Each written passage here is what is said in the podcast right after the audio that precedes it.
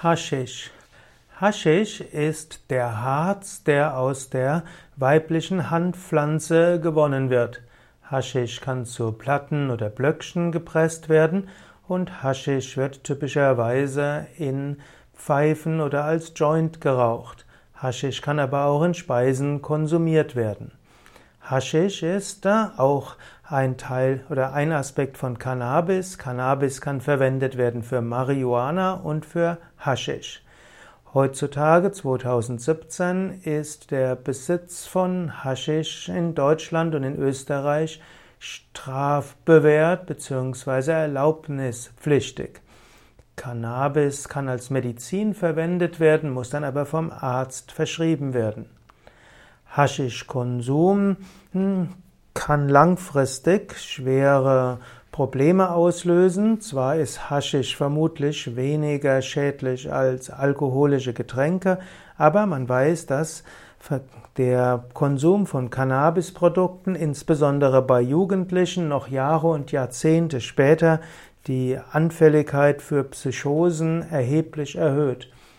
Haschisch hat eine beruhigende Wirkung, eine sedierende Wirkung und eine entspannende Wirkung.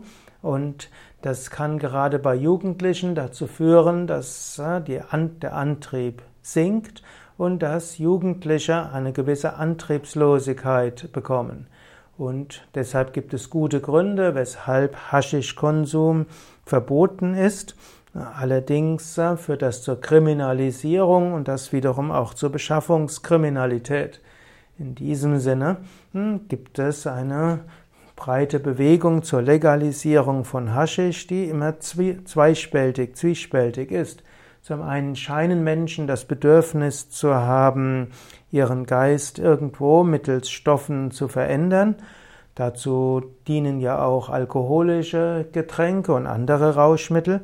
Andererseits ist der Konsum von Haschisch auch schädlich. Haschisch hat auch ein gewisses Suchtpotenzial, wenn auch ein geringeres als zum Beispiel Nikotin. Im Yoga, mindestens im ganzheitlichen Yoga nach Yoga Vidya und nach Swami Shivananda und nach den meisten traditionellen Meistern, ist der Konsum von Suchtmitteln und von Rauschmitteln nicht angesagt bzw. wird strengend davon abgeraten. Denn wir wollen den Geist zur Klarheit führen, nicht zur Unklarheit. Und wenn wir uns entspannen wollen, dann wollen wir das mit natürlichen Dingen tun.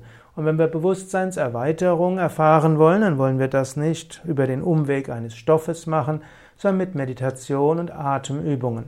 Vom Yoga-Standpunkt führt der Konsum von Haschisch und anderen Rauschmitteln dazu, dass das Prana, die Lebensenergie, gestört wird, dass Nadis, Energiekanäle auf eine ungute Weise beeinflusst werden und auch die Chakren ungut beeinflusst werden. Und deshalb ist vom Yoga-Standpunkt aus strikt abzuraten von Konsum von Haschisch und Marihuana.